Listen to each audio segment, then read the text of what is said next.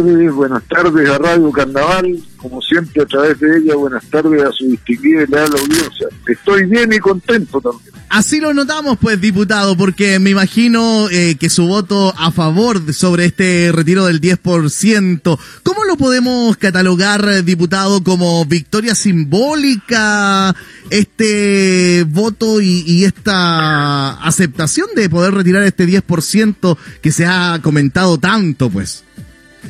Lo que ocurrió, Sebastián, que partió una crisis sanitaria y cuando debió haberse fijado como objetivo principal y único el de cuidar la salud y la vida de las personas, este gobierno dijo voy a cuidar con la misma intensidad la salud y la economía. Y al final no cuidó ninguna de las dos, llegamos a la crisis social, a la crisis económica, a la crisis emocional, ahora a la crisis política y bueno, el tema de la necesidad de protección social se volvió inexistente. Frente a eso surgió la idea del 10% que se abrió paso, del retiro de los ahorros de la AFP por parte de los cotizantes. Pero a esta altura ya ni siquiera el 10% porque esto se convirtió en una pelea simbólica donde la gente lo que quiere es que este modelo cambie, que haya protección social efectiva y no este modelo del sálvese quien pueda y ya el 10% da lo mismo. Además ya todos sabemos que la gente va a perder entre 2.000 y 20.000 pesos mensuales en su futura pensión, o sea, da lo mismo, las penurias van a ser las mismas si se aprueba o no se aprueba. Y ahora la cosa es otro otro tema, aunque no se le ponga en evidencia, el tema es que la gente no quiere más AFP, no quiere más este modelo económico, no quiere más este gobierno. Diputado, ¿cuánto es lo que falta para que ya sea ley? ¿En qué, ¿me, escucha, diputado? Perdón, no le escuché. le, consulto, ¿qué, ¿cuánto es lo que falta para que este proyecto ya sea ley o en qué paso viene ahora a continuación? Bueno, ahora se está discutiendo en la Comisión de Constitución del Senado porque fue una reforma constitucional y el presidente de la Comisión dijo que esperaba que se votara el lunes en la comisión para que pasara el martes a la sala del Senado. Si el martes se aprueba, bueno, hay que hacer el... Eh, eh, es de esperar que hagan las cosas con detalle, de modo que salgan reglamentadas de inmediato y se pueda proceder cuanto antes. Pero le reitero, ya la gente ni siquiera está esperando el 10%, están esperando que este gobierno le proporcione una derrota de magnitud.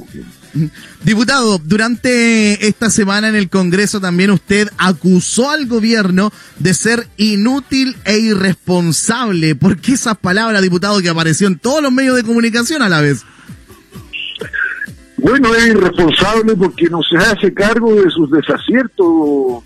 Sebastián, mire, a última hora para impedir que se apruebe esta reforma del 10% salen con un plan para la clase media que tenía un bono de 500 mil pesos eh, y la semana anterior, o sea, siete días atrás, el señor Piñera había ofrecido lo mismo pero con 650 mil pesos. O sea, en siete días le quitó 150 mil pesos. Entonces la gente dice, pero esto, ¿cómo puede ocupar la presidencia de la República a una persona que miente de esta manera tan descarada. Acuérdese antes con el llamado ingreso familiar de emergencia número uno, prometió dos mil millones de dólares y terminó gastando 420, entonces ya nadie le cree nada. Y no tiene responsabilidad, no se hace cargo de lo que él mismo dice, no sostiene lo que él mismo dice. Por eso es irresponsable y de que es de inútil e inepto, bueno, es cosa de ver la velocidad con que reparten las cajas o que pagan eh, los aportes monetarios que aprueba el Congreso. No pasa nunca. Claro. O sea, la gente siente que todo es una burla. ¿no?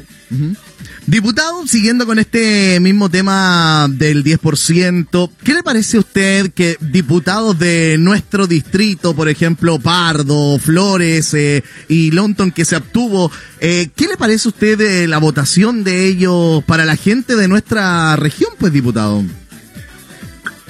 Mire, yo, bueno, no, no los conozco mucho. al señor Pardo lo conozco un poco más Eh, él tiene una estructura doctrinaria muy de derecha, muy leal con ese pensamiento, así que a mí no me extraña y eh, no es coherente con lo que piensa. Ahora, el señor Cast y la señora Flores, que también votaron en contra, son súper buenos para hacerse los simpáticos y los buenas personas y dar besos y repartir abrazos y, yo le voy a conseguir el proyecto y yo le voy a arreglar no sé qué. Pero a la hora de los sustantivos no pasa nada con ellos. No es cierto que quieran a la gente, más allá del abrazo demagógico y salamero. Ahora, en el, en el caso del diputado eh, Longton, yo creo que él se actuó porque de una parte estaba su lealtad con la gente, ¿eh? que además ha sido súper leal con él, pero claro, le ha resultado también muy duro volverle la espalda a su gobierno, por eso se actuó. Bueno, pero tuvimos los votos suficientes independientes de lo que hayan hecho ellos. Así que igual se aprobó. Ha sido una semana bastante dura en el Congreso, incluso amenazas de muerte a algunos diputados y a otros eh, eh demandarlo por el, eh, el, sistema constitucional, por haber votado a favor, eh, diputados de, de, gobierno, a favor de este proyecto. ¿Qué le parece a usted eso, diputado? Bueno, revela lo que está en juego para algunos sectores de la derecha. Si esto es un golpe muy duro al modelo muy duro a la AFP, muy duro al gobierno. Y, claro, le da rabia. Pues. Yo cuando terminé de hablar, pidió la palabra a la señora Hoffman de la UDI, que es la jefa de la de la UDI en, el, en la Cámara de Diputados, eh, para decir que se retiraran eh, los epítetos y no sé qué del acta. Oiga, yo llamé al tiro al presidente de la Cámara le dije, bueno, si a mí me censuran el discurso que no tiene ni una eh, alusión que sea ofensiva, porque caracterizar políticamente como irresponsable un gobierno no tiene nada de ofensivo, es graficar una realidad. Le dije, a mí me censuran, bueno, yo censuro a la mesa, porque la mesa tiene que proteger la libertad de expresión de los parlamentarios. Claro. Pero bueno, a ese nivel de dureza ha llegado el debate. Diputado, y para cambiarle un poquito del tema, eh, ya se está pensando en levantar algunas cuarentenas en algunas ciudades. ¿Piensa usted que, que esto es necesario, volviendo al tema del COVID-19? No, yo creo que es una locura. Mire, Sebastián, si aquí el grave error fue no haber hecho una cuarentena general de entrada, 30 días parejos, todo el mundo ya tendríamos bajo control la epidemia, no digo que nos seguiría circulando el virus, pero más o menos podríamos seguirle la pista y contenerlo, pero todo a media, todo a media. Hagamos un poquito cuarentena aquí, un poquito cuarentena allá, un poquito de protección social aquí, un poquito de protección, o sea, nada de nada al final. Mire, en los ríos y Aysén, que se levantó la cuarentena, empezaron a aumentar los brotes. No, no, no. Ya, ya está bueno que la Corte de jugar con la salud y la vida de los chilenos. Y que se lo tomen en serio, que hagan las cosas de verdad. Diputado, un gustazo poder conversar con usted a través de la radio Carnaval como cada día viernes, pues acá en la 91.9 y 100.7. Diputado, Gracias. que tenga un excelente fin de semana y a seguir cuidándose, pues. Gracias, igualmente usted, don Sebastián, saludo a su familia y también saludo a su distinguida audiencia. Diputado, diputado, antes de, de, cortar, antes de finalizar, eh, ¿cómo cree usted que, va a estar la votación en el Congreso? Bueno, se, eh, faltarían hasta el momento dos votos nomás que son eh, de, de, oposición en este caso, eh, bueno, del gobierno, perdón. ¿Cómo cree usted que puede resultar esta votación, diputado?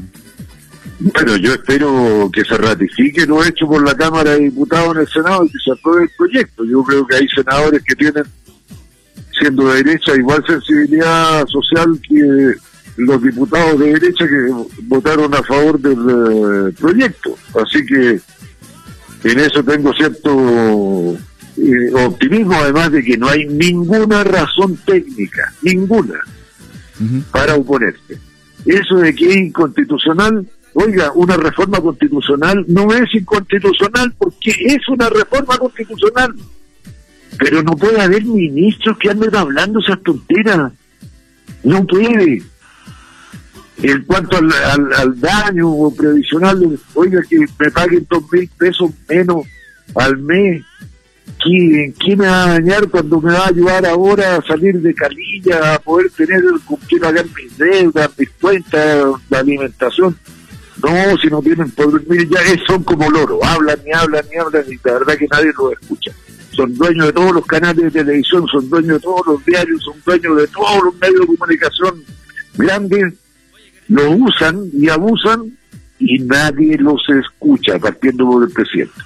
Diputado, un abrazo grande, que tenga ahora sí un buen fin de semana. Cuídese. Gracias, Sebas. Cariño. chao. chao. chao.